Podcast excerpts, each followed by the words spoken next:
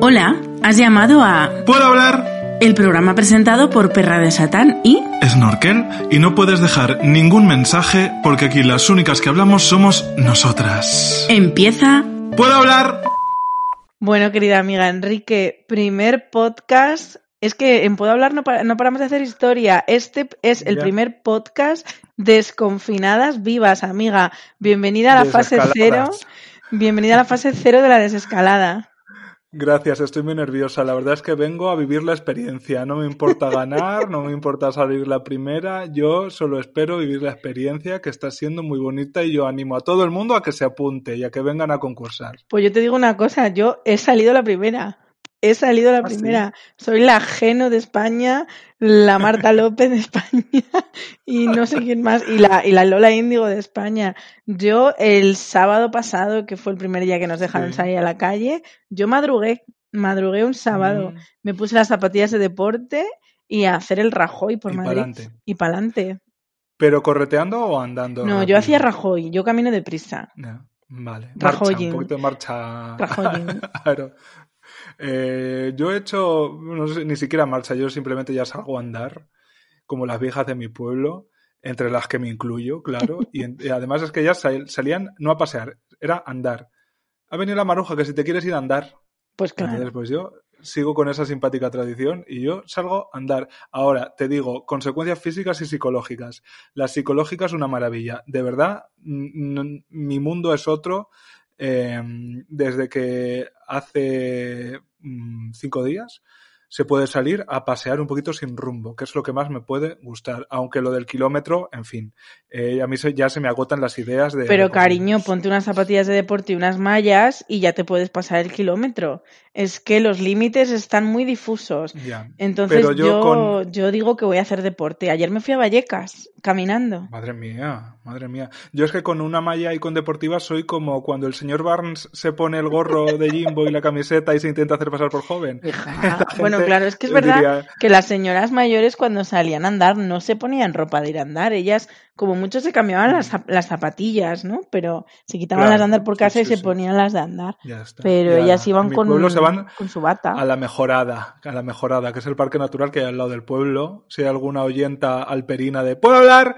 Eh, le sonará. Y yo, de hecho, he seguido esa tradición. Yo te digo que yo me echo a andar por la mejorada de mi pueblo por el campo y es- estoy en el sumum de la felicidad. En mi pueblo Y aquí, pues, caminábamos hasta Argujillo, que es el pueblo de al lado. Que ¿A estaba a, cua- a kilómetros? cuatro kilómetros. Entonces, cuatro de ida y Ah, cuatro de vuelta, pues ya estaría el paseo. ¿da? Está bien. En mi pueblo está la mejorada, que es lo que te digo, un parque natural que lo rodeas y tal, y si no, se va a la estación, que como su propio nombre indica, es una estación donde hasta hace un- unos años, bueno, bastantes años ya, décadas quizá, eh, paraba el tren. Ahora pasa, pero no para. Qué bonita metáfora, ¿verdad? Pues sí, la verdad. Ese pueblo que perdió la oportunidad. Mm. Pasó el Hoy tengo que decir que no, no, no estoy bebiendo vermú, estoy bebiendo café. Pero bueno, yo estoy Eh, bebiendo agua, pero por supuesto las voy a hacer sonar. Estoy, Estoy- comiendo simpáticas rosquillas. Simpáticas rosquillas marca blanca, amiga. Me he cambiado de marca. Ah, sí. Sí, sí. ¿Y a qué se debe ello? Pues no sé, quería probar cosas nuevas, la verdad. Me he cambiado. ¿Y cómo, cómo está siendo la experiencia? Pues todavía no me he comido ninguna. Voy, a, voy allá, voy allá. Venga, en directo. Mm, madre mía, es que las simpáticas rosquillas están muy ricas, Te- ¿eh? Textura, ¿qué- ¿cómo la Mm, puntúas? Muy rica, muy rica. La verdad. Textura, sabor, es consistencia, miga, es muy importante también La con las amiga muy simpáticas rosquillas. Sí, sí. La miga, si es, si es más blandita, si es más un poquito más Está como perfecta. húmeda, ¿no? Si, Está si perfecta. es más seca. 10 sobre 10. Yo creo que sí. Madre mía. Bueno, y amiga, eh, ¿de qué vamos a hablar en esta Pues veníamos a hablar- de miércoles? De fobias. Porque Hmm. yo lo voy a contar todo. Los entresijos de Puedo Hablar. Nuestra, Tamp- Tampoco hay mucho entre hijos. nuestra querida amiga Aitor Villafranca, que se muere por tener su propio Puedo Hablar, como estrella invitada, nos propuso el tema filias. Bueno, me lo dijo a mí. Me dijo, podéis hacer un tema sobre filias. Pero como nos tenemos ese as guardado en la manga de hablar de sexo delante de todos cuando podamos vernos en persona en ese, en Sí. ese evento que se quedó en stand-by, Mm, pues yo, en un alarde de ingenio, dije, pues en vez de filias, hacemos fobias, que es lo contrario. Fíjate que es una cosa, probablemente eres la primera persona, ¿no? De, de la historia que relaciona filias y fobias de esa manera tan sagaz. Eh, pero sí, si, si, os acordáis, ahora ya parece otra vida, pero si os acordáis, el día 1 de abril íbamos a hacer el primer Puedo hablar en directo hablando de Follijke, que es como lo diría yo en mi pueblo, Follijke. Folladas con vivas. Con Avi Power. Bueno, ojalá, ojalá pueda hablar que se convirtió en realidad. Eh, con Avi Power. Entonces, no hemos querido, que esto también lo podemos contar, no hemos querido ni tratar ese tema, ni tampoco hacer ahora un podcast con Avi, porque un poco lo prometido era eso, hacerlo allí en directo en el espacio de contexto y esperamos poder hacerlo en algún momento. Que ese nos momento hacía ilusión lo mismo que, es... nos, que nos pagarais por hablar de sexo. Imagínate, ya que no, yo que ya que no lo practico, por lo menos me lo invento Claro. y cobrar. No saco placer, pues saco dinero. Eh, ese momento decía que a lo mejor es dentro de tres años, pero bueno, nosotras mantenemos la esperanza, cariño. Sí, nosotras sí. Total, que dijimos por fobias. Y que las fobias ahora están muy de moda. Tener una fobia, Mm. pues es lo que te marca esa diferencia, ¿no? Todos queremos ser un poquito diferentes en cada momento de nuestra vida, en cada etapa. Siempre hay una Mm. moda a la que nos vamos subiendo al carro. Y yo creo que ahora lo que se ha puesto de moda es tener una fobia. Fibro, fibro- bueno, no me saldrá la palabra. Bueno, La creo que sale. Ay, madre, es, es la rosquilla. Se me ha dado la rosquilla. Frivolizando totalmente sobre esto, porque evidentemente yo, que ahora os voy a Mm. confesar mis fobias, porque yo tengo fobias y, y las voy a confesar. Hoy quiero confesar que estoy acojonada. Mm. Y claro, estoy frivolizando. Bueno, por favor, que lo diga, que lo diga. estoy frivolizando totalmente porque tener una fobia es una cosa jodidilla. Pero bueno, como Ya. nosotros nos lo tomamos todo a chascarrillo, pues Ya, ¿por qué hija, no ¿qué podemos reírnos también de nuestros miedos? ¿Qué podemos hacer si no? De todas formas, eh, yo no sé si. Eh, porque mm, ahora, comentábamos jus- justo antes de empezar, yo te, lanzaba un poco el diálogo o la dialéctica que podemos establecer entre las fobias y el odio, ¿no? El odio sin, sin reparos. Porque mm, tú dices que están de moda las fobias, eh, yo creo que hay un cierto discurso en torno al odio que se ha ido refinando y que eh, cada vez más ocupa espacio en nuestras identidades. Bueno, yo me refería a las Eh, fobias mm, de, o sea, no de odio, sino de miedo. Que esas se han puesto de moda Ya. porque con esto del confinamiento pues nos han entrado miedo a cosas, De que es muy normal. ¿no? Eh. Porque las fobias de odio, yo creo que la cuarentena lo que ha hecho también es, si ya la Sacarlos a la tenías, claro, o sea, tú ya venías con la, Mm. con el odio de casa. Y la cuarentena al final lo que hemos vivido es una situación extraordinaria y traumática. sí. Nosotros nos reímos de ello y, la- Y nos, nos reímos entre comillas, quiero decir. Eh, y, nos gusta hacer chistecillos y demás, y nueva. Es decir, cuando te enfrentas a una, a una experiencia completamente nueva, es, es muy normal acojonarse. Eh. Literalmente no sabes qué hacer. Eh, entonces, eso mm, ha tenido consecuencias a corto, a medio y a largo plazo. A corto plazo, por ejemplo, pues una de las consecuencias más comunes de la, de la cuarentena, de la que tú nos puedes hablar, querida amiga, es el insomnio. Bueno, eh, ya soy eh, doctor honoris causa en, en insomnio. Eh, y fíjate que yo he tenido insomnio antes, eh, o sea, no es la primera vez que lo experimento. Probablemente nunca tan, bueno, sin el probablemente, nunca tan intenso y sobre todo nunca tan estable dentro de la gravedad. Porque mm, a mí lo que me pasaba es que mm, yo mm, muchas veces en mi vida, muchas veces he tenido insomnio, pero lo he tenido mucho más localizado en unos, un día o unos pocos días. Eh, incluso tenía cierta rutina de que los domingos, eh, unido a que me levantaba tarde, ¿no? En fin de semana, eh, siempre me costaba muchísimo dormirme, pero en esta, en esta cuarentena, eh, de la que ahora desescalamos, eh, cual, eh, em, eh, ¿cómo era? Eh, al filo de lo imposible, ¿cómo era este que le faltaban tantos dedos? Juanito. Ay, no sé. A ver, No veo uno que era como Juanito, no sé qué. Valderrama es el único que me viene, la verdad. Al filo, yo lo googleo todo, de lo imposible. A ver cómo se llamaba. Juanito Lazábal, no era el montañero, Juanito Lazábal. Chica, no tengo ni idea. Bueno, es que esta referencia Wikipedia, quizás ayúdame. heterosexual para, para el programa. Total, que eh, el insomnio fue prácticamente, empezó cuando empezó el confinamiento, eh, entonces yo lo atribuí a- al cambio de régimen mundial. Última hora. Y, eh, Juanito. Olarzabal. o Larzabal, ¿ves? Si es- estaba yo en lo cierto. Total, que eh, ese primer insomnio yo lo asumí como algo, una reacción natural casi de mi cuerpo porque ya me había dado, pero eh, yo le fui poniendo parches eh, con, con éxito relativo eh, porque mm, fui tomando distintas medidas físicas, mm, de herbolario, y al principio de cada una sí me mejoraba un poco y luego volvía otra vez al, eh, pues al insomnio. Además, insomnio de verdad eh, absoluto, o sea, a nivel de acostarme a las 12 de la noche y a lo mejor dormirme a las 5. Una cosa tremenda. Eh, entonces, voy a, a ver si me acuerdo de todo lo que he hecho, porque quería especificarlo y, y no- creo que la lista completa eh, la tendría que haber preparado antes. Pero a saber, por supuesto, infusiones eh, de las que bajo distintos nombres comerciales hay en todos los sitios ya de duerme bien, infusueños, mm, quedaterroque.com, lo que sea, ¿no? Pero yo voy a interrumpirte. voy a darme ese. Interrúmpemele. Estabas tomando un café y tienes insomnio. Café descafeinado, Ah. por supuesto. Ah, Eh, que esto es aguachirli real de, vamos, de las montañas originales de los manantiales del aguachirli, de ahí viene. Eh, porque eso es previo, claro, de Coca-Cola fuera, eh, el café no más que descafeinado y por, por, para que me haga un poco de efecto placebo, porque claro, una cosa del insomnio es que te levantas absolutamente agotado. Entonces, necesitas, yo, o yo necesito por lo menos sentir que el café en, mi organismo me ayuda a soportar el día.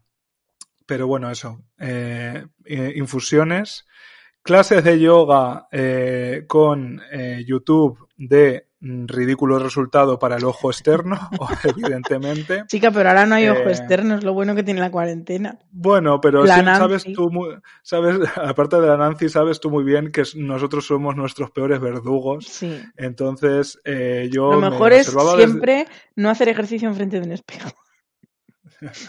Yo me observaba eh, metafóricamente desde fuera y pensaba, madre mía, cuantísimos años de evolución darwiniana para esto, ¿no? Cu- ¿Cuántos, homo, cuántos homínidos han mutado su genoma poco a Para poco que yo haga la esa. a este, para llegar a este momento en el que estoy con una mano detrás tocando no sé qué, con la otra intento, bueno, una cosa ridícula. Eh, luego, eh, por consejo de mi amigo Pelocodo, que además es oyente y le mando un beso, eh, empecé a tomar aceite de CBD. Que Pero el bueno, ¿esto CBD es? es una sustancia que sale del cannabis. Eh, yo tampoco soy ningún experto, pero me parece que del cannabis salen dos o tres sustancias. una el GHB. Yo solo si conozco me el porro. Bueno, pues eso. Digamos que del extracto, igual que con los porros se supone que te duermes, ¿no? Que duermes mejor. Pues el ¿Sabes extracto para lo que vienen muy bien los porros también? Y esto lo ¿Para digo qué? con conocimiento de causa. Me abro aquí como drogadicta. Yo una vez fumé porros para calmar los dolores de la regla. Uh, ¿y funcionó? Sí, sí, sí funcionó. De hecho, no sé por qué no lo hago más a menudo, pues porque no, porque no sé dónde comprar porros ni sé fumar, la verdad. Pero bueno, No tienes a mano. Pues eh, el CBD es diga, una sustancia que sale del cannabis, pero vamos, sale sintetizada, supongo. No, no, hay ningún, no te fumas nada, ni te coloca, eh, ni nada, pero lo venden en, en un aceite que supongo que por cuestiones legales eh, te lo venden como si fuera una- un aceite hidratante para la cara, pero en realidad es para tomártelo. Y de hecho hay Uh, distinta, distinta bueno, graduación. Sí, hay distinta graduación. Eh, si quieres, luego te digo yo dónde comprar, o si quiere algún oyente, le puedo decir dónde Sí, lo porque yo la verdad es que tengo que decirte que duermo divinamente. Pues eh, con esto ya te digo que hay distintas graduaciones. Yo tengo el, el más bajito, que es un 3% de CBD, y hay hasta el 20%, una cosa así. O sea que no es un- una sustancia ni mucho menos peligrosa. En cualquier caso, son unas gotitas, se las pones debajo de la lengua y es un poco ansiolítico, tienen propiedades, bueno, pues ayuda. Eh, ¿Qué más he hecho? Me compré una almohada para las piernas, que te la, pones entre las piernas y se supone que, te, eh, se, se, coloca mejor en una postura más natural la espalda eh, y te ayuda a dormir. Eh, y seguro que algo se me olvida. Con esto que quiero decir, lo he probado absolutamente todo. Eh, y llegados al punto en el que incluso con todo eso, bueno, melatonina inyectada en vena, por supuesto, del herbolario, la más fuerte del herbolario, en fin, todo así. Llegados a ese punto, seguía sin dormir. Entonces, exclusiva, hoy es un programa de exclusivas y desvelamiento de secretos. Ayer, por primera vez, y después de una consulta con mi médica en la que yo le expliqué todo esto, fue mi primer eh, orfidal. Bueno. mi primer orfidal chispas. ¿Y qué tal? Pues hija, yo no recordaba lo que era estar descansada. Hija, Así te lo digo. No me acordaba de lo que era eh, levantarme y haber descansado. Fíjate que hasta qué punto que ha sonado el despertador a las 8, yo he saltado como, en como si estuviera en Mary Poppins o una cosa así. me he calzado la, la, la, zapatilla y allá que me he ido a hacer mi horita de, Pero bueno. de paseo, en vez de a las 8 por la tarde, pues por la mañana, Pues divinamente, que yo veía despertar el día y los pajarillos casi se me posaban sobre los hombros. Como la cenicienta cuando le venían a Eh, despertar sí. los pajaritos. Yo. Tal cual. Entonces, yo de verdad digo, qué, qué, qué, qué importante es algo tan básico como simplemente estar descansado. Y yo además, que ya eh, en este confinamiento en el que os digo, y, y, y va fuera de bromas, de que no me acuerdo cómo era mi vida anterior, pues tampoco me acordaba de lo que era mm, estar descansado, tener energía, o sea, afrontar el día. Mm, o sea que hoy eh, una nueva Enrique se presenta ante ti. Yo te diré, mira, ya que el tema era fobias, para no desviarnos, Mm. que no le tengo fobia a la medicación y que hubo un año entero de mi vida que tuve que estar medicada también para poder dormir.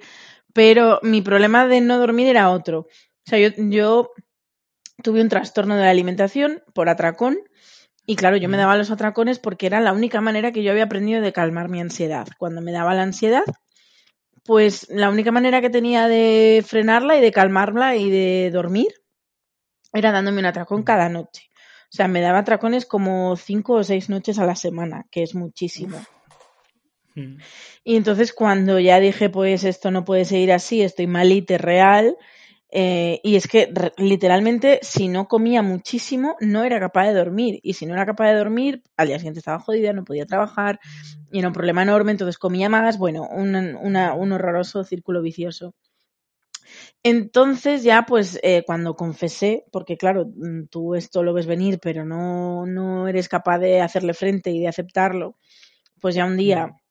eh, llamé a mi madre, le dije lo que me pasaba, le dije, mamá, soy drogadicta. Me pasa exactamente igual que los drogadictos, que si no tengo mi dosis no soy capaz de dormir y, y lo he intentado, intento no comer, pero es que es tan grande la ansiedad que, que no puedo dormir, entonces necesito comer para dormir. Eh, mi madre me, bueno, no mi madre, sino entre las dos decidimos ir directamente a un psiquiatra porque evidentemente la ansiedad estaba tan descontrolada como para que no pudiera dormir. Y, mm, y el psiquiatra pues me recomendó, me puso medicación. Empecé a tomar una pastilla por la mañana y otra por la noche.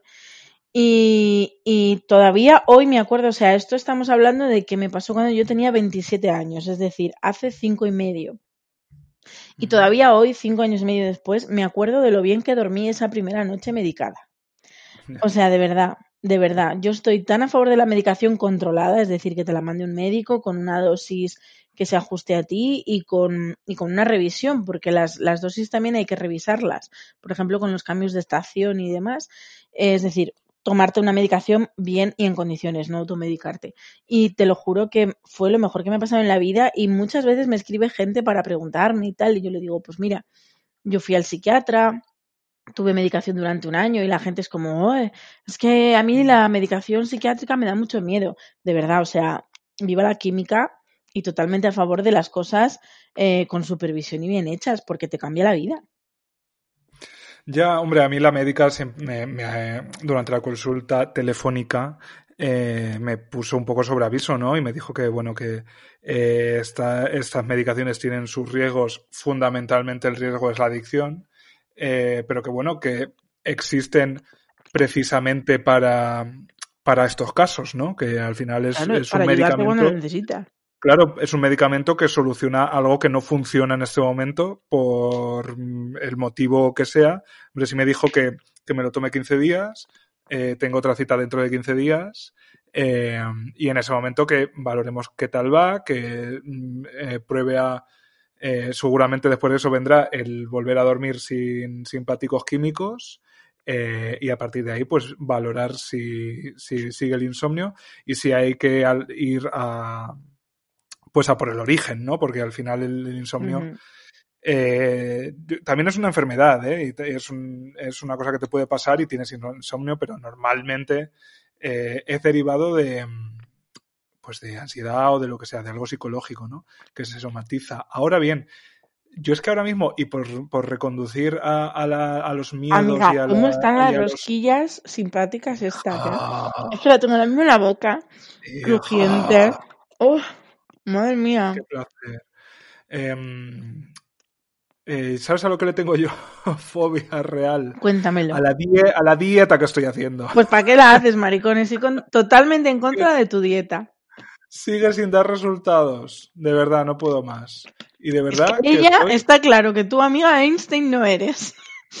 Porque No, pero ahora dijo tengo que decir que he, Einstein, mejor- he mejorado el método. dijo Einstein, si, bueno, igual no, no puedo citar textualmente porque lo estoy diciendo de memoria, pero él decía algo así como que si tienes un problema y siempre eh, usas la misma solución a ese problema y nunca lo solucionas, a lo mejor lo que necesitas es buscar otras soluciones. Tienes que tener la mente un poquito abierta a probar alternativas. Pues amiga, de verdad, igual tu dieta no funciona. O sea, yo no digo que no estés a dieta y te apoyo totalmente si lo que tú quieres es perder unos kilos. Yo soy la primera que también trabaja día a día para perderlos. Pero si ves que la dieta, que yo no sé por qué tú te has empeñado en que es así, es así, es así, pues ahora no, pues chica, busca otras alternativas. A ver, senso estricto. eh, también te digo que durante las semanas en las que en esta dieta no me. Cuéntale a España cómo es tu dieta, porque yo ni siquiera sé cómo es. O sea, yo la odio, pero no la conozco. Una fobia auténtica. Te odio porque, porque no te conozco y no te entiendo. por desconocimiento.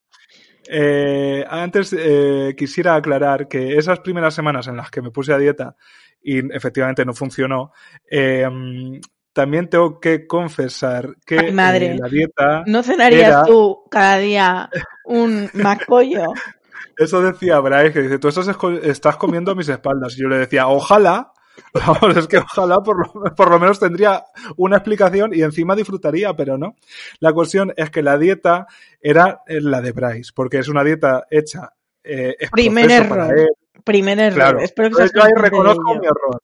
Reconozco mi error y animo a que todos eh, eh, eh, activéis ahora mismo el grabar del iPhone o de lo que sea para grabar este momento, porque es muy raro que yo reconozca errores. Entonces, no os cortéis. Reconozco mi error de que yo hice la, exactamente la misma dieta. Y además es una dieta súper concreta, hecha por un, una especie de nutricionista más bien deportivo. ¿Cómo que especie de? O sea, tampoco es titulado. Creo que no tiene el, tiene el título. Bueno, amiga, de verdad. O sea, por favor, que te ha hecho la dieta Esperanza Gracia. ¿Qué te ha dicho? Querida amiga Tauro, hoy vas No- a comer no- arroz integral con verduras. que tienes ascendente en gorda. Hombre, Em, por favor. A ver, creo que el chico, de verdad creo que el chico no tiene ninguna titulación, Bueno, de verdad, de verdad. pero tiene, tiene a mi alrededor casos Pero de tiene éxito que han 60.000 hecho todo- followers. Pues creo que por ahí, sí. O sea, Claro, sí, es que sí, esto no puede ser. O sea, estoy ahora mismo, totalmente- estoy ahora mismo escupiendo la rosquilla con lo que tú sabes que a mí se me duele y tirándome de los Re- pelos. Reconozco totalmente que he sido víctima eh, de, de esta espiral de los maricones, de que un maricón que está súper bueno te haga la dieta mm, como él, le- Dios le da a entender. Pues poca Ahora broma te voy a decir, te voy a decir una cosa porque eh, esto es mm, verdad y, y no tiene ninguna gracia. Eh, precisamente obsesionarte con una dieta que a Menganito le funciona y a ti no, y sobre todo en las dietas muy restrictivas, como suelen ser las dietas de los deportistas, que yo no sabía, o sea, primera noticia que tengo de que tú eres deportista como para tener una dieta al uso. No sabía que ahora entrenas seis horas semanales. Pero bueno, déjame terminar. ¿Puedo hablar? ¿Puedo hablar? Eh, ese tipo de dietas tan restrictivas y ese proceso de compararte con una persona que sí ha tenido éxito y tú no, ¿sabes lo que producen? No producen pérdida de peso, pero sí pérdida de la salud mental y trastornos de la alimentación, querida amiga. A ver, eh, yo ya te digo que soy consciente de que las formas son eh, pues de aquella manera, pero eh, lo, que te iba a decir es que hay dos cosas que no me hacían, digamos, saltar las alarmas o echar el freno de mano instantáneamente. Una y principal es que te aseguro que con esta dieta estoy comiendo infinitamente mejor pero infinitamente mejor de lo que comía antes. Bueno, pues eso es, que es verdad que es un punto Porque favor. Es una dieta que puede parecer muy restrictiva en cuanto a pues a, que no como pasta, no como arroz si ese día no haces deporte, no tomas nada de hidratos si ese día no haces deporte. Entonces, bueno, es, es restrictiva. Pero ¿quién te ha dicho, otra pregunta que se me ocurre, ¿quién te ha dicho a ti que no comer hidratos es mejor? Pues concretamente este chico. Mira, de verdad, o sea, hay que cancelar este programa. Cancelamos fobias, nos ponemos ah, con inconscientes. No seas homófoba y déjame explicarme. Em, el, eh, eso, que ahora como de verdad muchísimo mejor, porque básicamente como mucha más verdura, eh, como carnes blancas, pescado, eh, como grasas naturales. la cuestión es que siendo una dieta digamos, pues sí, restrictiva y lo que quieras, es una dieta, yo creo que muy basada en los preceptos, pues eso, deportivos o lo que, o, a, lo mejor me estoy colando, pero sí como, es una dieta muy concreta, tan concreta al punto de que las cosas hay que pesarlas al gramo, al gramo literal. Si son 117 gramos de humus, son 117 gramos de humus. Entonces, ¿qué pasó también esas primeras semanas? La Bryce, que recordemos que la dieta estaba hecha eh, para ella, para su persona, con sus medidas, con sus no sé qué, eh, y le ha ido estupendamente. Nivel ha perdido 5 kilos en un mes.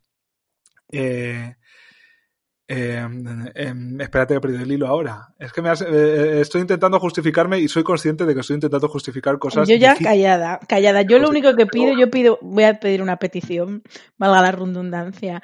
Si entre nuestros oyentes hay algún nutricionista, por favor, que se comunique contigo.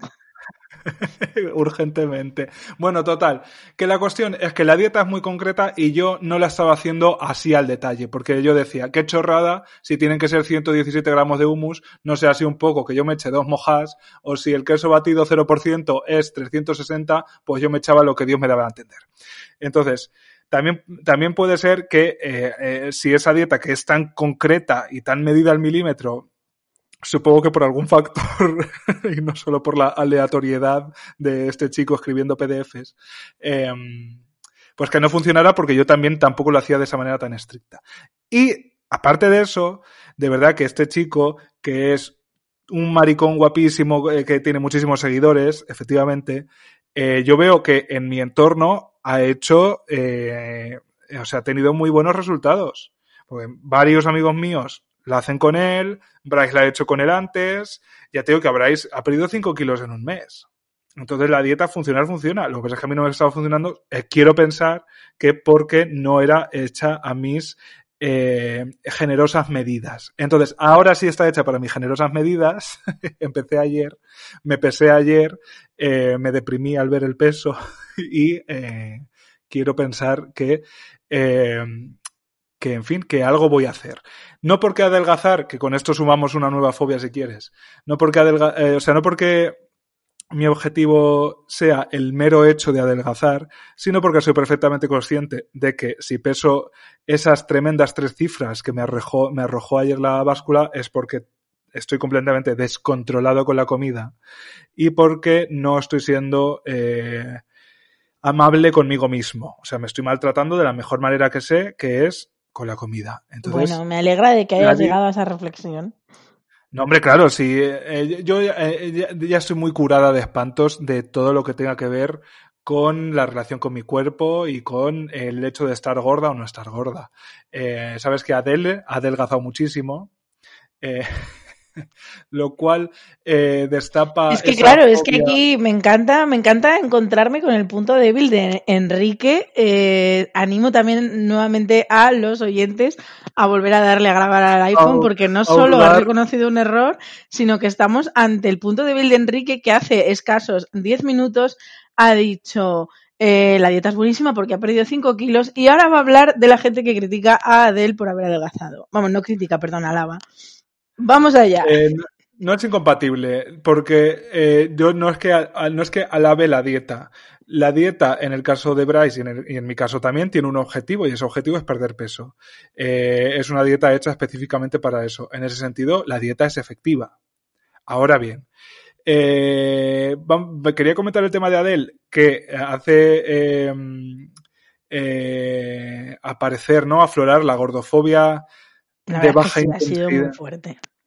La gordofobia de baja intensidad, ¿no? De, de buena parte de la. De, de la gordofobia latente, que al final la gordofobia Sí, ya sí, forma ahí. tanta parte de nosotros y de nuestra sociedad que está siempre ahí, latente, pero nadie la ve porque nos hemos acostumbrado a ella. De hecho, eh, te puedo contar en exclusiva, amiga, que bueno. una página, una página para que tú conoces muy bien, que se llama casualmente Yes. jazz con tres S punto es, publica mañana una reflexión eh, sobre Adele y sobre la gordofobia y la reflexión es qué sorpresa mía y en la reflexión precisamente intento exponer incluso mi propia paradoja con eh, la gordofobia y el hecho de estar gordo porque eh, es así. Yo he sido gordo toda la vida. eh, tenemos todo un capítulo dedicado a ello con Alberto Velasco. Y yo he estado toda la vida eh, con el convencimiento absoluto de que mi cuerpo no era válido, de que era un error. Entonces, yo mismo me debato entre, eh, entre mi gordofobia interiorizada y mis deseos de adelgazar, eh, mi- mis, deseos de adelgazar para encajar exclusivamente, mis deseos de adelgazar para uno, mm, eh, que te quede la ropa bien, para que la gente te alabe, para ser más atractivo a nivel normativo. O sea, todas esas cosas y, y- y la parte crítica, claro, que me hace ser consciente de que esos son ingredientes, lo tengo todo dentro. Yo soy como un cocido. Hombre, lo tienes tú y lo tiene todo el mundo. Lo bonito es darse cuenta, porque solo si te das cuenta puedes empezar a trabajarlo. Supongo que eso pasa con cualquier fobia que se refiera a que se, sí que se refiera a- al odio, ¿no?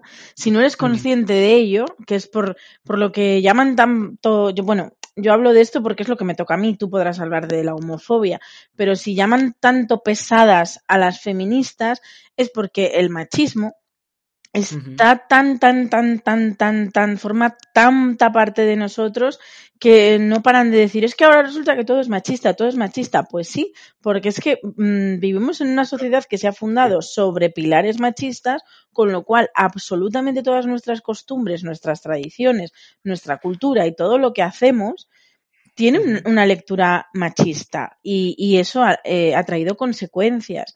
Entonces, todos, o sea, yo sí que me considero una mujer feminista, pero puedo hacer cosas machistas porque por costumbre y por hábito y porque nos han eh, programado, en- entre comillas, eh, la mente así. Entonces, a veces se me escapa y me pasa lo mismo con la gordofobia. Yo soy una mujer que eh, evidentemente también tuve mi etapa gordófoba porque yo también odié muchísimo mi cuerpo y me odié a mí misma por ser gorda y luché mucho por luché contra mi cuerpo eh, porque era gordo.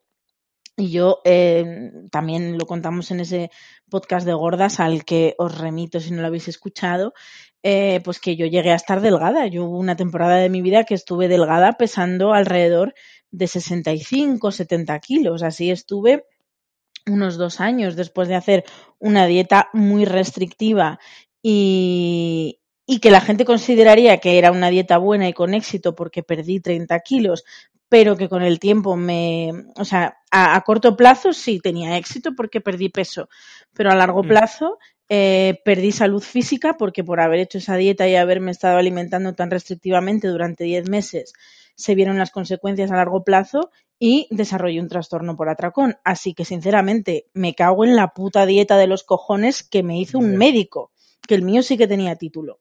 Y te lo juro que me cago en la puta dieta de los cojones, porque a día de hoy sigo, las sigo pagando las consecuencias de haber hecho una dieta que no tenía que haber hecho. No digo no perder peso, porque ahora mm. sí que estoy trabajando por perder peso, pero estoy trabajando de una manera completamente diferente y que estoy convencida de que será un éxito a largo plazo, que creo que esas son las buenas dietas las que se convierten en una forma de vida y en un cambio de hábito. Claro. No las que te hacen perder, ahora pierdo 5 kilos y qué, y luego llega el verano y estoy en agosto tumbado en la, en la, en la playa y los vuelvo a perder. Pues a mí esas dietas, sinceramente, no me valen para nada. Pero lo que quiero decir con todo esto es que yo también fui una mujer muy gordófoba y que nuestra sociedad también lo es y los pilares de nuestra sociedad capitalista se fundamentan en gordofobia y en poner como prototipo del éxito un cuerpo de una determinada manera si eres hombre y de otra determinada manera si eres mujer.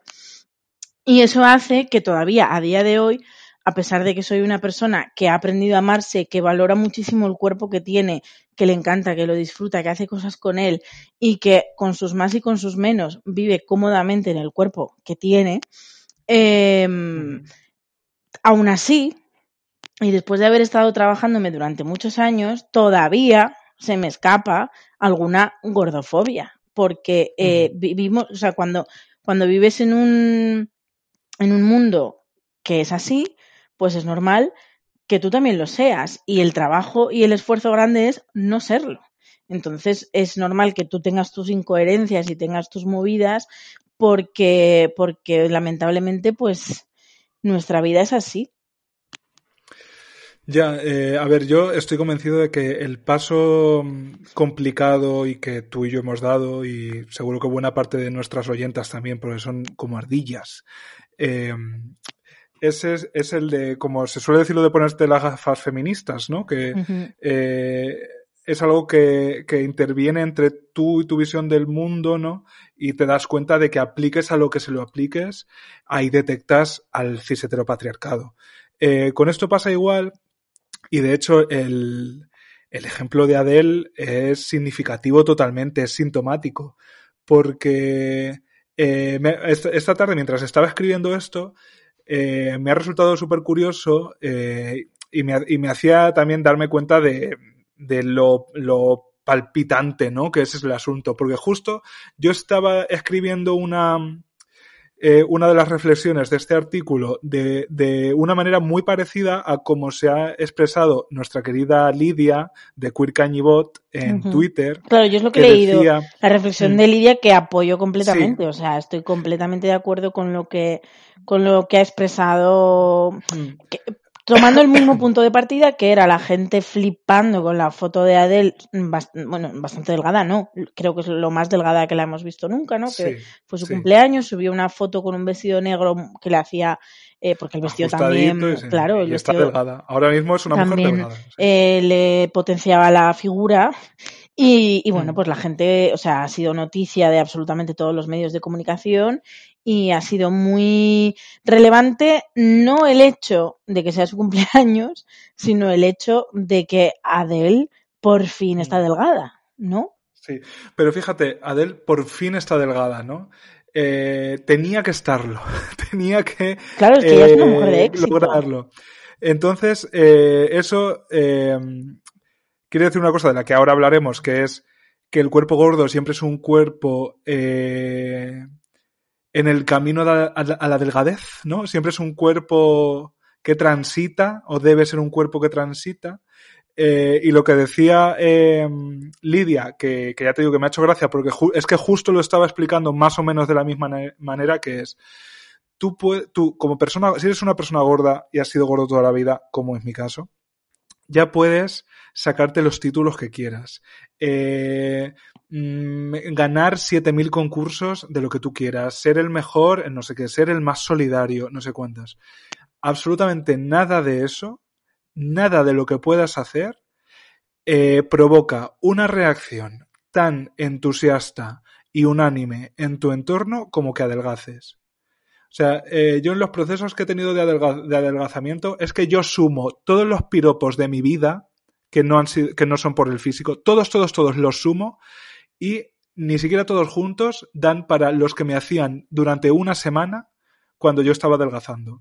Porque tu familia está encantada, tus amigos están sorprendidísimos y te apoyan a muerte y qué bien. Eh, tus conocidos eh, no te reconocen. Y no te reconocen para bien. O sea, no se creen que seas tú. Y así te lo dicen, no me creo que seas tú. Eh, y luego vienen los que son más boca chancla, vienen los ya era hora, eh, porque lo que te digo, el cuerpo gordo siempre es un cuerpo que tiene que estar en tránsito hasta la delgadez, tiene que estar eh, siempre mutando o queriendo su, su, mutación, ¿no? Su cambio de forma.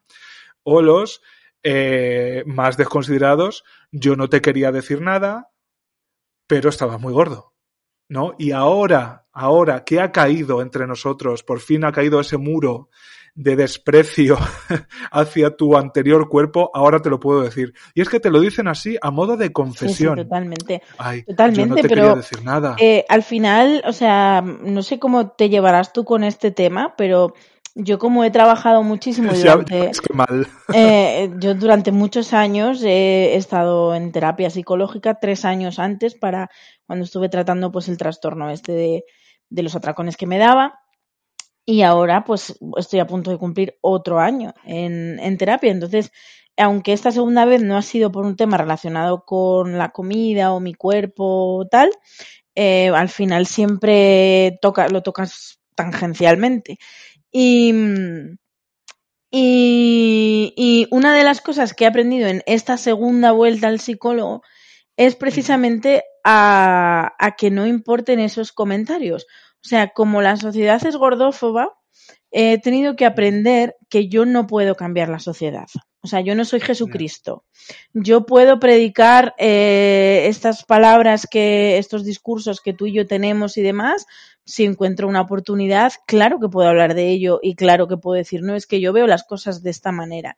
Pero no tengo que pretender cambiar el mundo. Lo que tengo que pretender es que el mundo no me afecte a mí. Es decir, en el momento que yo he aceptado mi cuerpo, que he aceptado quién soy, que estoy cómoda, que puedo disfrutar, eh, lo que tienes que aprender, que es un ejercicio muy, muy, muy, muy difícil, muy difícil, pero de verdad que luego es una satisfacción tremenda y siempre tienes un día malo en el que al final te acaba importando, es que eh, tus decisiones y, y, lo que tú hagas con tu cuerpo o en cualquier otra, como estamos hablando de gordos, pues lo digo al cuerpo, pero bueno, que en cualquier otro, en otra eh, parte de tu vida, Mm. el, eh, que como tú ya sabes que los demás son gordófobos, que sus opiniones no influyan para nada ni cuenten, o sea, las buenas no cuenten y las malas no influyan en las decisiones que tú tomas y en lo que tú quieres hacer, porque entonces siempre vas a estar supeditado a ellos y no a ti.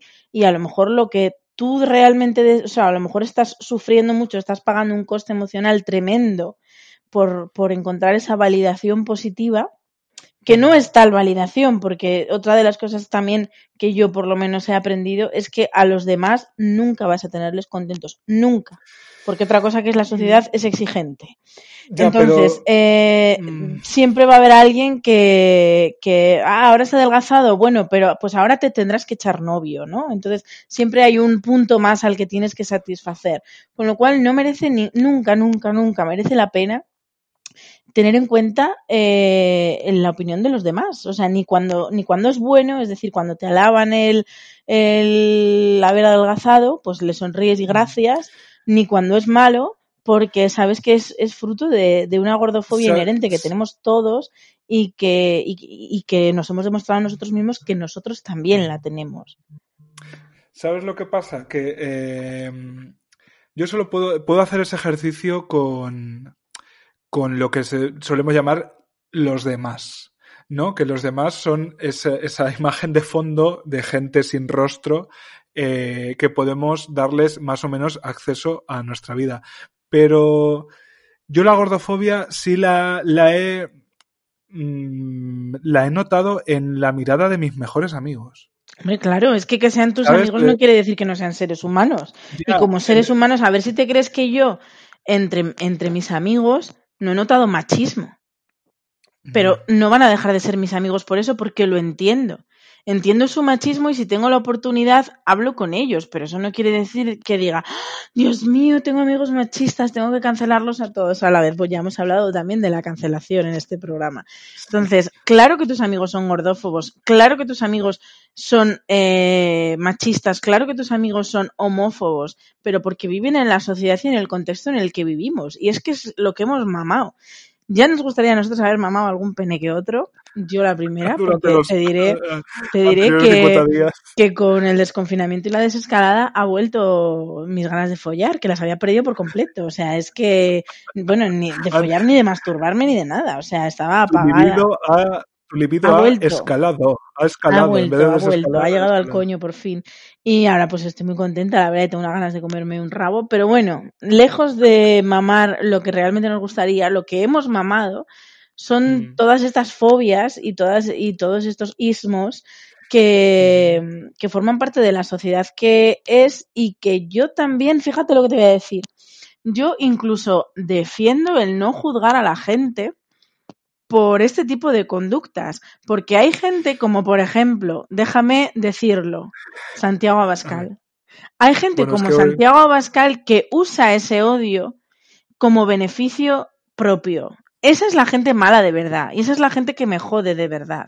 Pero que tu amigo, tu, incluso tu mejor amigo, tu pareja, tu padre, tu novia, tu, una persona a la que tú valoras y aprecias de verdad, tenga un comentario gordófobo, es normal, porque es que tú mismo también los has tenido contigo. Mm. Entonces, no deberíamos darle tanta, tanta, tanta, tanta importancia, entre comillas, o sea, dentro de que sí la tiene y de que yo estoy completamente a favor de que la gente reflexione sobre la gordofobia y sobre cualquier otra fobia de odio, eh, pero no se le debería dar tanta importancia ni deberíamos permitir que nos afecte tanto.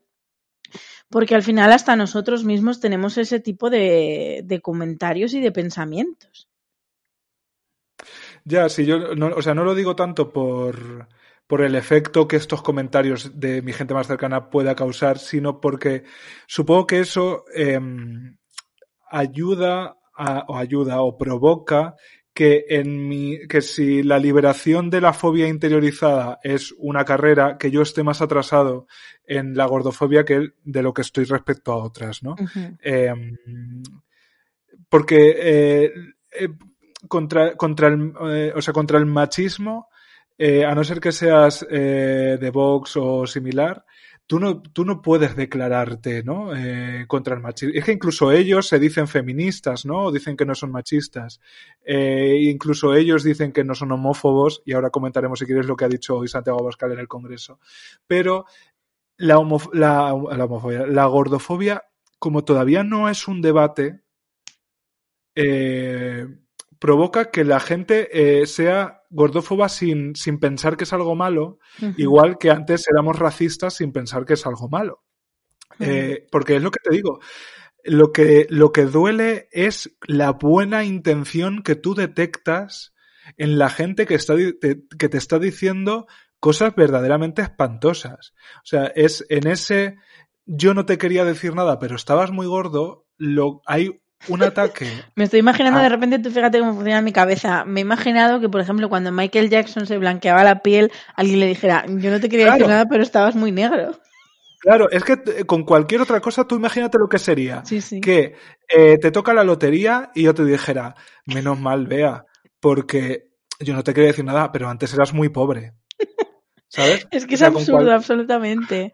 Sí, pues es lo mismo. Eh, porque lo que quieres decir con eso es, ahora vales, antes no valías.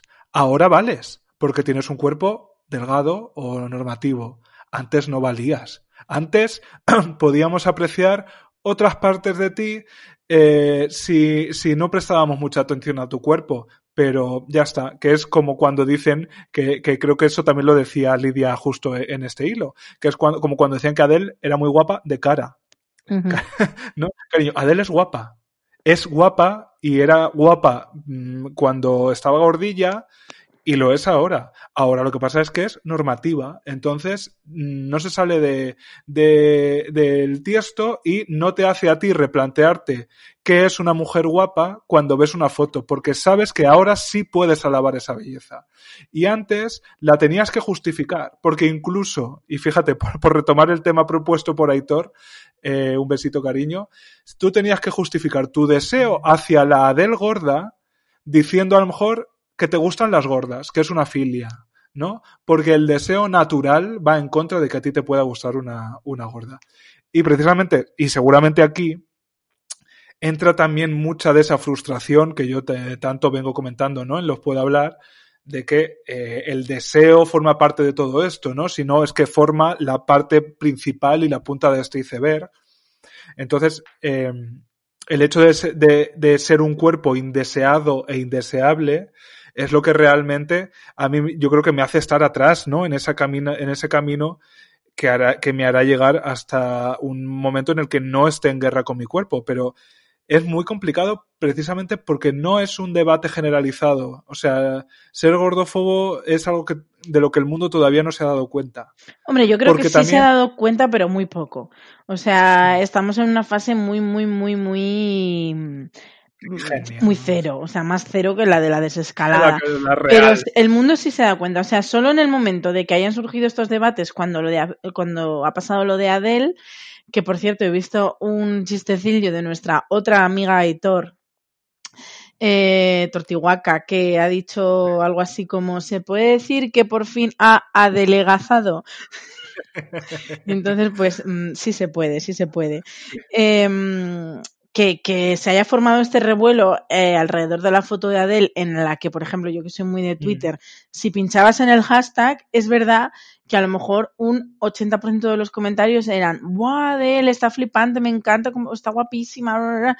Pero había otro 20% que decía más o menos lo mismo que estamos diciendo aquí. Es decir, el debate sí que está. Lo que pasa es que está en una fase muy, muy, muy inicial. Yeah. Y si el feminismo ha sido difícil y duro, creo que el, el, la lucha por acabar con la gordofobia, pff, eso es una cuesta arribísima que un gordo jamás podría subir. Entonces va a ser, va a ser Va a ser duro. complicado. Va a ser duro, Ya. sí, sí. Hombre, yo creo que en el titular Adel por fin adelgazado, eh, mucha gente se queda con el adelgazado y el problema es el por fin, Sí. ¿no? Es eh, que eso tenga que ser el objetivo de el objetivo de todo gordo tiene que ser adelgazar. Y es, es mm, tan válido incluso como gordo en la medida en el que está intentando adelgazar, ¿no? Eh, por eso se felicita cuando a una persona cuando, cuando adelgaza. Eh, y porque mm, el, el, lenguaje cotidiano contribuye mucho a eso, porque tú y yo también hemos comentado, creo, alguna vez, eh, el hecho de que en, en, en, este confinamiento, cuántos chistes y cuánto hay de me estoy poniendo como una foca, eh, Dios mío, voy a salir rodando, eh, va a tener que venir a una grúa por mí, y claro, eso te lo dice gente con la talla 38. Uh -huh. Eh, y a lo mejor que se ha comido un brownie por la tarde. Entonces, yo hago un llamamiento para la gente que tiene problemas con, con, su propia gordura, y es mi caso, y es lo siguiente, eh, que es complicado. Si tú, no, si tú no te quieres comer dos trozos de brownie, eh, no te los comas, o sea, no verbalices que no te los vas a comer eh, porque eso es de puto gordo, o porque soy, si no, soy una puta gorda, o me voy a poner como una foca. Cariño, no te los quieres comer, no te los comas. Nadie te está obligando. Eh, si no te los quieres comer, dámelos a mí, yo me los como, ningún problema. o sea, tan amigas, claro, es que esa es la dieta que realmente tendríamos que hacer nosotras. Tú y yo deberíamos montar una clínica de dietas y básicamente lo que hacemos es comernos la comida de nuestros clientes. Ellos esto no, y nosotras felices. La celga para ti. Cariño, la puta gorda soy yo. Trae para las simpáticas rosquillas. Claro. Pero es que, de verdad que, que es, es, muy doloroso. A mí por momentos me ha resultado muy doloroso en la adolescencia, sobre todo, ¿no? El que la palabra gordo estuviera tan presente eh, de una manera tan frívola. Y yo ahí, si quieres, introduzco una fobia que sí que tengo. Bueno, que tengo por fin, cuéntanos. Que, y que eh, me he dado, y precisamente ser gorda me ha dado cuenta, me, me, me lleva a darme cuenta de que lo mismo que quiero que no hagan con, la, con los gordos, lo hago yo con ser viejo. Porque eh, cuántos chistes no hago yo de que soy una señora mayor, de que soy más viejo que un loro, de que si no de que si estoy acostado a las tres a las a las tres sí, a las mm, 11 de la 11 de la noche de un sábado es porque soy una vieja, porque ya no Estamos tengo hablando edad. entonces de gerontofobia. Tal cual. Yo ahí reconozco, hoy ya sabéis que estamos muy de confesionario de GHVIP, y reconozco que mi fobia y mi miedo es eh, Envejecer. dejar de ser joven. Sí, envejecer, dejar de ser joven. Y tengo una razón que es que quien nunca ha sido guapo, quien nunca ha sido delgado, quien nunca ha sido rico y exitoso, eh, durante su juventud le queda el consuelo de que es joven. es que es tal cual así. Eh, muchas veces la juventud ha sido prácticamente lo único que me separaba ya directamente del purgatorio. Entonces, eh, contemplo con cierta desazón el, el avanzar en la edad, pero como decíamos en otro programa, la vejez es lo que te espera en el mejor de los casos. Hay cosas mucho peores. Pues yo también voy a confesar mis fobias, aunque no son fobias de odio, la verdad, pero yo eh, no hablo mucho de ello porque es algo que me, que me afecta de verdad. Con, de hecho, esta, esta mañana en la ducha estaba pensando un poco eh, de que iba a hablar en el podcast y organizando como un esquema mental y demás, y solo de pensarlo eh, me entró escalofrío y cosas chungas, ¿sabes? De esto de, uff, no quiero pensarlo. Entonces no hablo mucho de ello y probablemente la mayoría de la gente no lo sepa. Ay, madre. Pero yo tengo una fobia, bueno, tengo dos. Una que es medio, yo diría que solo la mitad, que básicamente son los animales pequeños que reptan, como por ejemplo culebras, serpientes, lagartijas, todo esto. Esa es una fobia más de asco, o sea, son animales que me producen asco pero no me dan miedo si, por ejemplo, están detrás de un cristal, ¿no? Si voy a tu casa y tienes una iguana eh, y está ahí en- encerradita, pues no me da miedo. Ahora, si la sacas, me va a dar un repelús que me voy a querer morir. Y con las culebras y las serpientes me pasa igual. El otro día estaba haciendo yo un hilo de recuerdos de cuando viví en Estados Unidos. Y una de las cosas que me acuerdo es que un día fuimos a- al río a pasar el día, un día de verano, de vacaciones. Y los niños pues cazaron una culebrita chiquitita. Me diría pues un palmo o así. Y entonces pues nada, solo la cogían y la manoseaban un poco, pobre culebrilla, y la volvían a soltar. Porque eran, eh, había uno de los niños que yo cuidaba que era, eh, o sea, eh, adoraba a los animales, los amaba a todos. Entonces los cogía un poco por curiosidad, pero luego los soltaba y no pasaba nada. Y tuvieron la grandísima idea de venir a enseñarme la culebra. Y yo, por no perder los papeles delante de los niños, porque al fin y al cabo, pues ellos tienen que confiar en mí y, y porque los niños tienen que confiar en el adulto al, que está a su cargo, porque Sí, si no, pues yo qué sé, pues yo me tuve que aguantar las ganas de mandarlos a tomar por culo. Y admiré, admiré esa culebrilla gris con tonos verdes que ugh, me da repelús solo de pensarlo. Entonces, bueno, digamos que, que este tipo de animales, pues un poquito de fobia sí hay, pero mi verdadera fobia tiene un nombre, amiga, y se llama talasofobia. Mande. Mande, mande eh, el, el miedo real de perra de Satán, miedo que mis psicólogos han dicho, pues si quieres lo tratamos, y les he dicho, no, no soy capaz de entrar ahí, o sea, no, no puedo. La talasofobia es el miedo a las profundidades. Talaso es mar o océano, ¿no? Sí, ¿Tú que eres griega? Sí, y, sí, sí. y- y básicamente es miedo a, a cuando no ves lo que hay en el agua, ¿no? Por ejemplo, a mí, a mí me encanta nadar, es que esa luego es esa contradicción, ¿no? Me encanta ir a la Mm. piscina y no me da miedo lo profundo en la piscina, porque veo lo que hay. Pero en el momento que no veo, pues la fobia es pensar que hay cualquier tipo de amenaza debajo y que voy a morir totalmente. Y entonces mmm, no puedo, o sea, no puedo, es que ni, no puedo ni planteármelo. Y esto en teoría pues parece, bueno, pues ok, pero en la práctica es pues que yo nunca me he bañado en el mar. Madre mía. Y eso a la gente le deja muy loca Eh, pero es que es lo que hay, ni ríos, ni lagos, bueno, básicamente cualquier masa de agua natural en las que no se suele ver el fondo. Entonces, pues no, Bueno. las, las rodillitas sí, ¿no? Cuando a mí que me gusta mucho ir a Gijón, pues sí, ese paseo por la playa, meterse la rodillita. También te diré que el año, o sea, como de vez en cuando me digo a mí misma, porque yo soy una persona que cuando ve que algo le paraliza o le frena o le da miedo, es como que se motiva más para hacerlo, como para superarse a sí misma. Sí. Y entonces a veces me da el ramalazo y, por ejemplo, el verano pasado me metí hasta la cintura en el mar. Eso sí, estuve eh, 10 segundos, o sea, lo que fue entrar y salir, porque encima en el mar en el mar Cantábrico te cubre enseguida, no es como el Mediterráneo, que hasta que te llegas a la cintura a lo mejor tienes que caminar y caminar y caminar. En el Cantábrico no, en el Cantábrico en 10 segundos mm, puedes entrar y salir del mar y te has bañado entera. Y, mm, y bueno, pues poco a poco voy lidiando con ello y sí que fantaseo con la idea de algún día nadar en el mar, pero por otro lado digo, pero ¿qué necesidad tengo yo?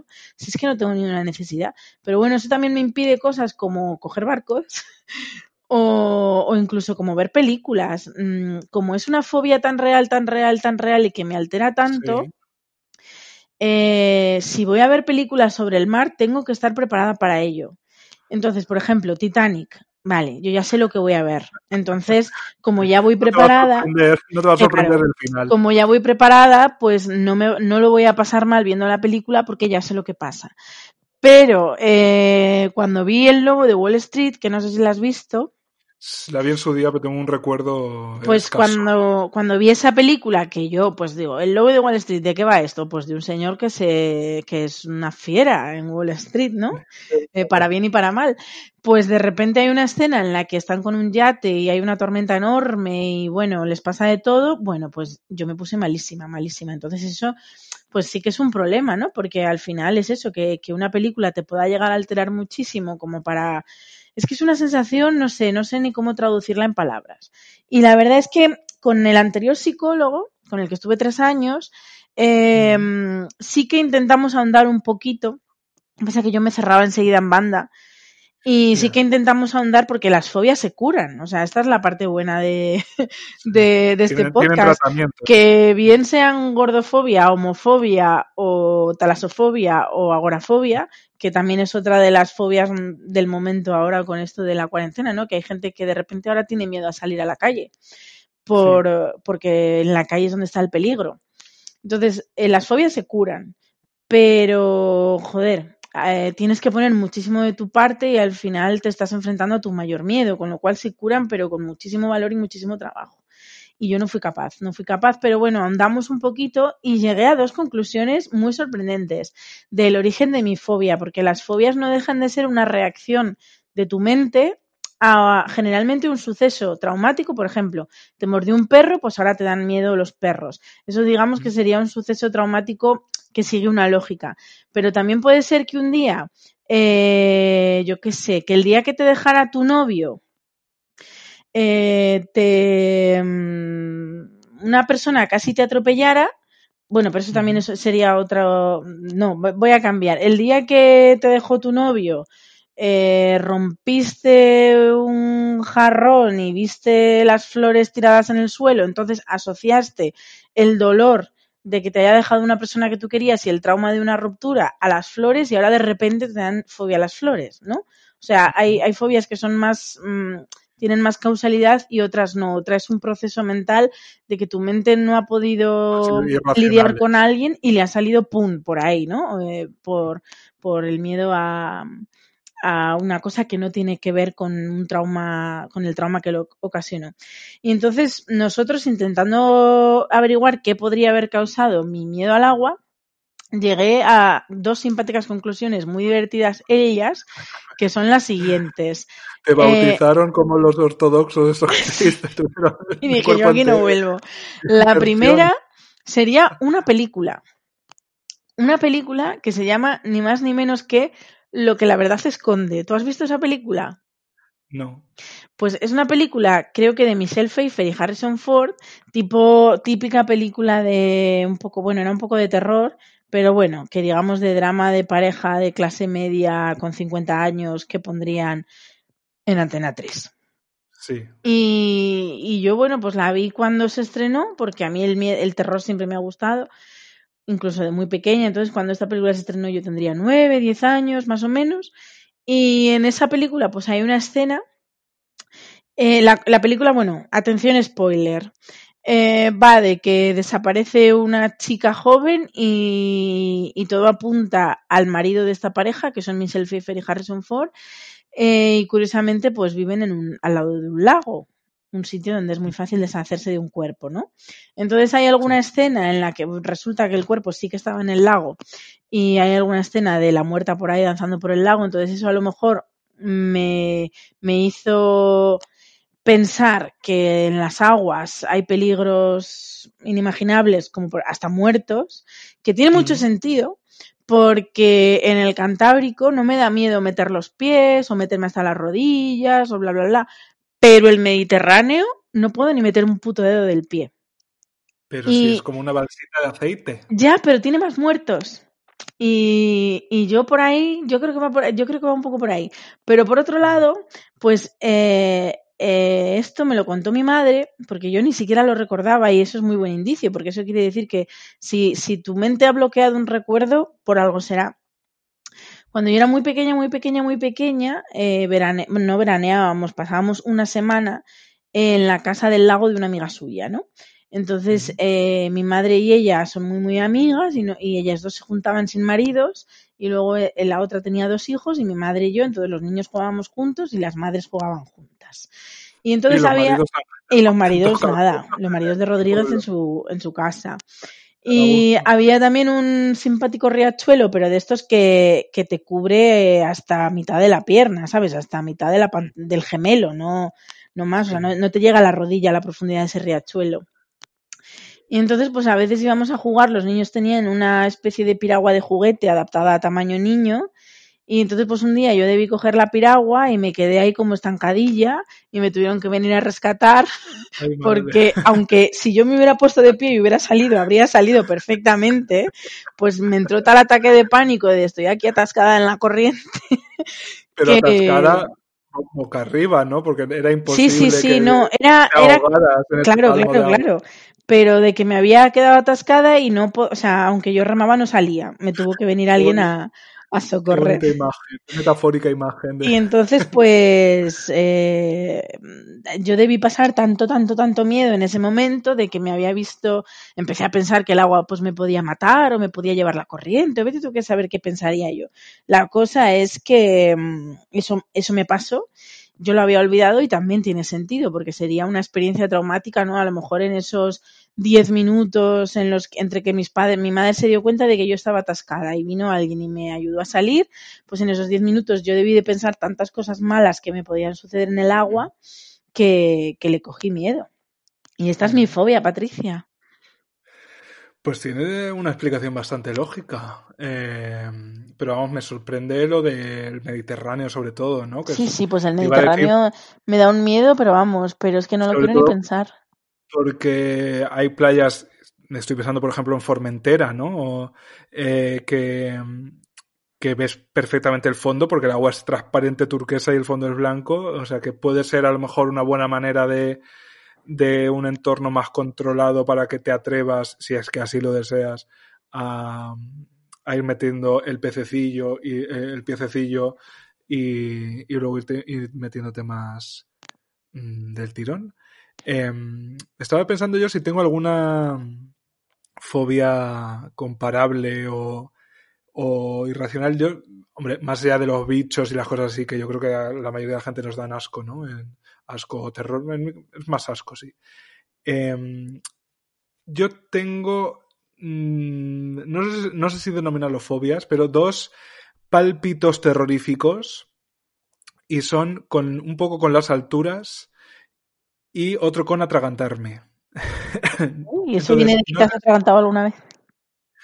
Pues no, no ninguna espectacular, pero eh, sí que lo, lo paso irracionalmente mal cuando me atraganto un poquito. O sea, no es tanto lo mal que yo lo paso para lo que estoy eh, experimentando. Y de hecho, últimamente eso se ha grabado porque nuestra común amiga Juan Sanguino sí que tuvo realmente un atragantamiento de que, vamos, le tuvieron que hacer la maniobra de... ¿Cómo es Hemlich? No sé cómo se le dice, la verdad. La Hemlich y que em, se, él creyó morir.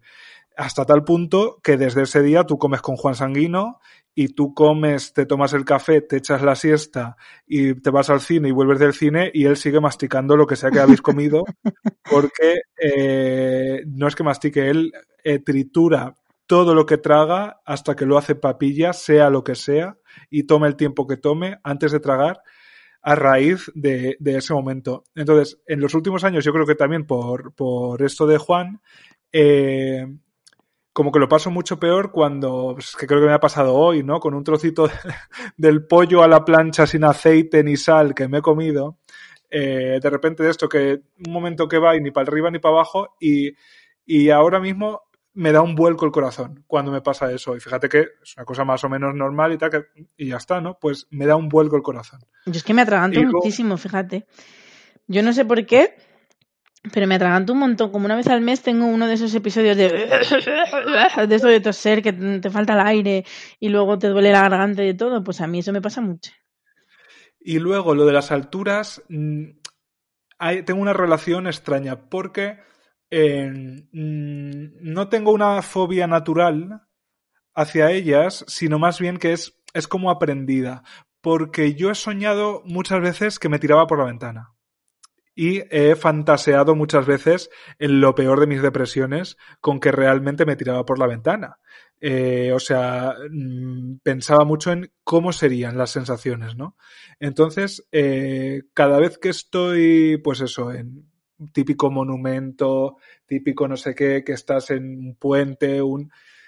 Como que tengo que concentrarme para eh, ser capaz de estar ahí y como tengo que tranquilizarme y llevarme un poco a orden, eh, simplemente de estar cerca de, de un sitio mm, por el que me podría caer o por el que me podría tirar.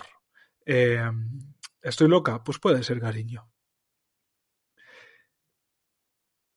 Me has dejado sin palabras, amiga. yo digo, se ha acordado la conexión Samantha. No, no, no. Es que creí que ibas a continuar y por eso me quedé yo callada. Cosas de hacerlo a la distancia. De todas formas, eh, ya te digo que esto yo creo que es más anecdótico o aprendido, pero hay otra cosa a la que durante mucho tiempo he sido, he tenido una fobia y le he tenido un terror irracional terrible, que es, eh, ahora estoy mucho mejor, estoy curada ya, es a la mediocridad. Pero bueno. Eh, sí, eso sí me ha generado verdaderos terrores en mi vida y es algo en lo que he tenido que trabajar mucho, en em, aceptar que, que, soy o que puedo ser mediocre. Em, porque durante toda mi infancia, eh, como destacaba en lo académico, eh, si hacíamos una obra de teatro, en la obra era el protagonista, si, hacía un, si había un concurso de pintura lo ganaba, si había un concurso de escritura lo ganaba. Eh, me acostumbré tanto a esos eh, méritos o a esa validación em, un poco artificial, ¿no? Que venía un poco a suplir, creo yo, la que no obtenía en otros terrenos que fui incapaz de eh, asumir, llegado el punto de que era, de que soy normal y mediocre y que eso no está mal. Eh, no es que, esté mal, es que está fenomenal. O sea, el mundo está hecho para los mediocres. A mí, cuando de repente me siento mediocre, mm, me encanta, te lo juro, ¿eh? Digo, qué bien, por fin. Es muy, es muy liberador. es muy liberador. Eso eh, lo he aprendido con el tiempo y, y yo abrazo la mediocridad y abrazo la, la medianía y, y eh, durante mucho tiempo, en mi juventud yo estaba obsesionado como con esos méritos, ¿no? Y con, con triunfar sin, sin tener ni idea de lo que yo esperaba de ese triunfo, ¿no? Pero yo quería triunfar o necesitaba triunfar y ahora me alegro tanto de no, de no haberlo conseguido, pero de no haberlo conseguido primero porque ni lo, ni lo intentas. O sea, porque es una presión autoimpuesta que te pones a ti mismo cuando ni siquiera sabes eh, lo que quieres, ¿no? Em, y tú quieres simplemente que tú quieres que la gente te valore y quieres que la gente te quiera y porque te sientes mm, pues eso eh, incapaz de ser amado no entonces eh, lo buscas con las herramientas que tienes que de hecho esto ya suena broma, ¿no? Pero mi newsletter del domingo pasado literalmente fue sobre esto. Literalmente fue sobre esto. Se llamaba Esto es una carta de amor y explicaba que yo escribo para que me quieran. Escribo porque escribir o expresarme o la cultura o la creación o como lo, queramos llamar fue la forma que yo tuve para que eh, conseguir la admiración y el cariño y el afecto y el amor de los demás. Entonces sigo en ello. Y, este podcast es otro síntoma de eso. Este podcast no es ni más ni menos que un puente que yo tiendo para recibir los afectos ajenos. Eh, que no es recibo, pues, pues que, que, entiendo de una manera probablemente eh, patológica que no recibo de otra manera, por ejemplo, estando gordo. Eh, si la gente no puede querer a este cuerpo gordo, por lo menos que admiren a esta mente, ¿no? Sería un poco eh, ese, proceso. Y de verdad, durante mucho tiempo yo estuve muy contrariado y muy apesadumbrado y realmente lo pasé muy mal cuando me di cuenta de que el mundo está lleno de muchísima gente mucho más especial que yo, especial tomado como yo me lo tomaba entonces, claro.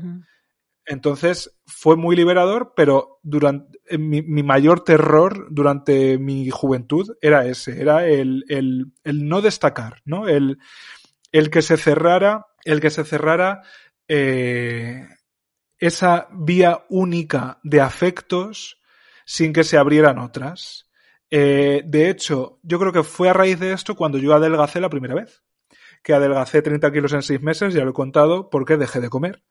Eh, entonces quise a la desesperada sustituir, porque eso yo creo que lo hice con 20 años o 19 o 20 años, que es el momento en el que estás en la universidad, de repente hay mucha gente que tú percibes como muy molona, eh, que, que, es más guay que tú, que ha leído más que tú, que mm, el, las películas que le gustan molan más que las que te gustan a ti, pues en fin, todas esas cosas de adolescente tardío que no hace falta detenerse a explicar.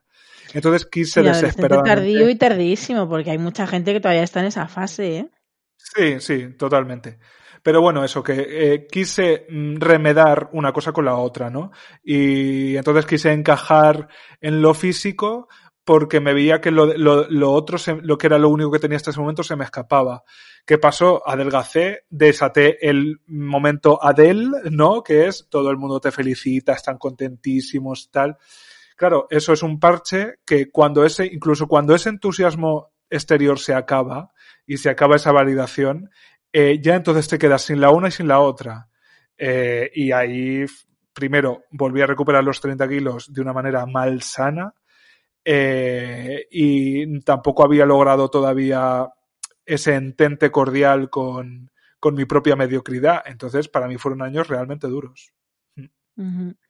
Hombre, pues sí, al final es lo que es, es lo que tienen. Muchas veces nos, nos cegamos tanto con las consecuencias de nuestras acciones a corto plazo, como por ejemplo, estoy gordo, necesito adelgazar 10 kilos y, mmm, y pesa más el tener que adelgazar 10 kilos o 20 o 30 o 50, los que sean, pongo 10. Eh, que, o sea, para ti es más importante, se convierte en tu obsesión el número, el 10, el 15, que los medios para conseguirlo, porque eh, perder 15 kilos es un único objetivo, pero hay millones de formas de, de, conseguirlo. Eres tú el que elige cuál es la mejor o cuál es la peor, pero tenemos muchas opciones. De conseguirlo, unas mejores, otras peores y unas más rápidas y otras más lentas. Elegimos mm, pues cada uno por, por las cosas que realmente le interesan más, ¿no? Generalmente con lo de adelgazar siempre se elige la vía rápida. Sí, y... yo de hecho estoy en ello, ¿no?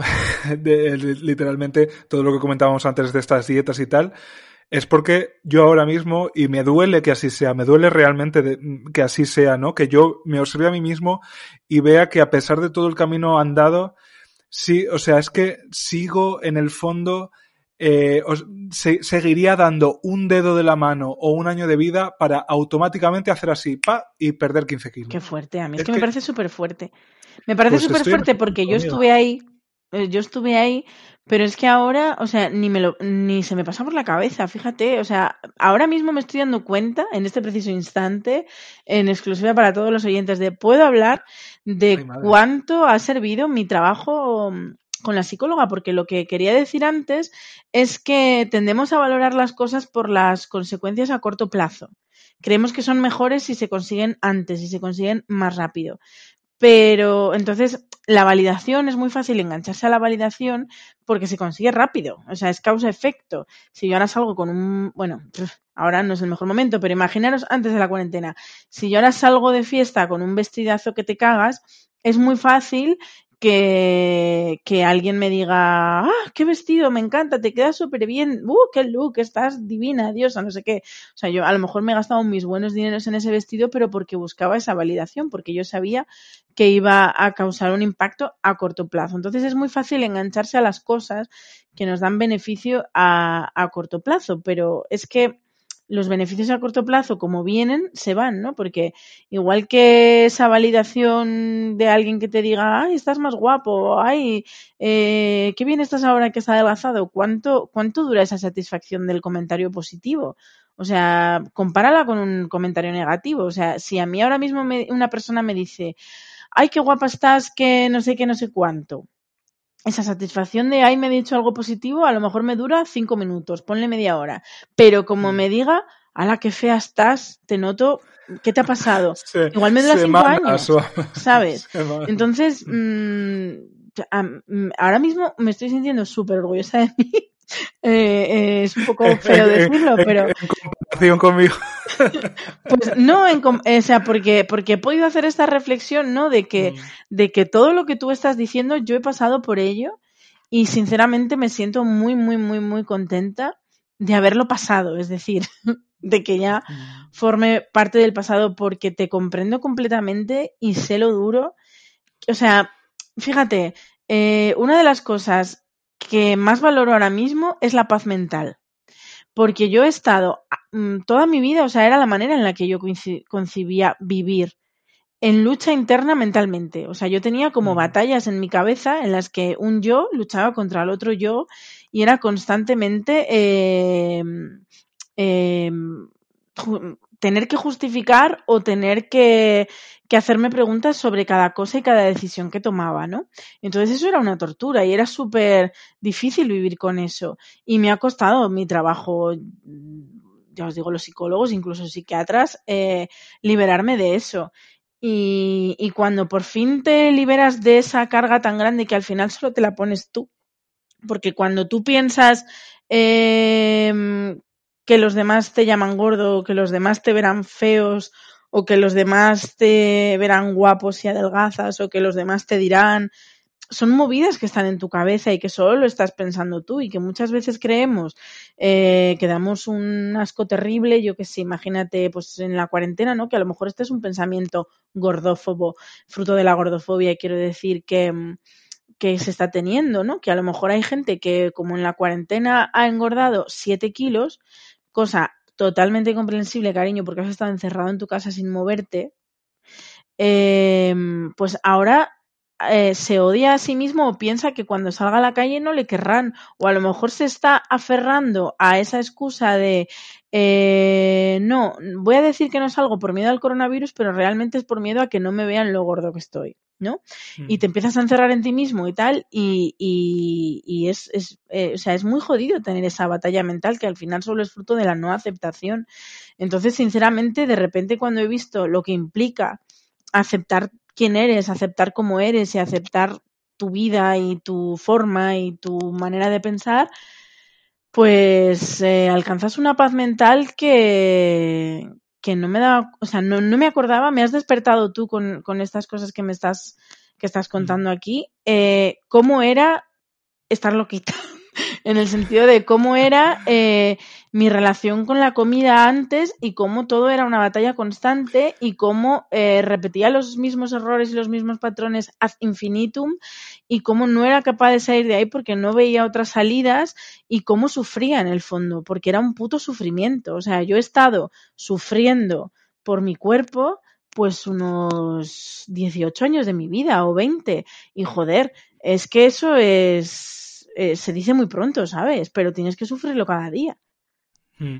Yo fíjate, eh, ya por quitarnos todas las vendas que aquí en, en Puedo Hablar no tenemos nunca ninguna, ¿no? Pero fíjate hasta qué punto es así, que yo te prometo que toda- todas las personas que me cruzo por la calle, todas las personas, independientemente de género o edad, yo siempre, siempre, siempre me fijo en cómo están de delgadas.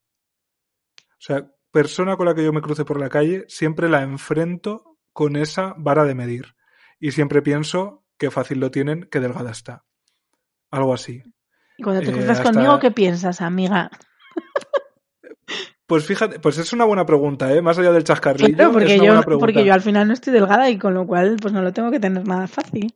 Porque yo cuando me cruzo con alguien más gordo que yo, eh, sobre todo cuando es- son personas que realmente están mucho más gordas que yo, eh, en vez de, de- en vez de, mm, eh, pues fíjate, podría decir, por lo menos eh, podría ser un alivio, ¿no? El decir, pues mira, hay gente que está más gorda que yo y son eh, personas y, igual que yo y ya está. Pues fíjate que lo que me es como ver una una deriva posible de mi cuerpo. O sea, yo cuando me cruzo con alguien más gordo que yo, pienso, yo podría o puedo acabar así. O sea, incluso peor, por, decir, por verbalizarlo así, como lo irracionalmente lo verbalizo en mi cuerpo. Es, yo incluso podría estar peor. Eh, o sea, que cuando me comparo con un delgado, me abochorno porque digo, mm, estoy gordo, y cuando me comparo, y cu- si me comparo con alguien más gordo, todavía más. Porque digo, es que yo puedo ser eso también. Entonces es realmente agotador. Es Pues agotador. sí, la sí lo verdad es, sea sí, dicha. sí, sí. Si hay un nutricionista que me llame y si hay Sí, por favor, o sea, es la- Es la conclusión de todo esto. Lo- yo creo que es más importante ahora mismo el nutricionista, porque si realmente estás convencida de hacer dieta, que ole, que me parece muy bien porque es tu decisión personal, por lo menos hazla bien. Entonces, pues oye, yo estoy completamente segura de que tenemos al menos un oyente nutricionista que estará encantado de aconsejarte.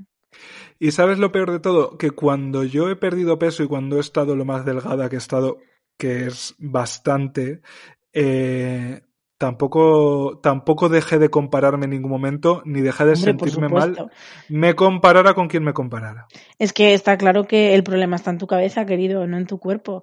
Amigo, en la conclusión de este podcast es que estás gordófoba perdida, querida. Sí, eh, tengo, tengo una fobia a mi cuerpo eh, más grande de lo que soy capaz de reconocer, la verdad.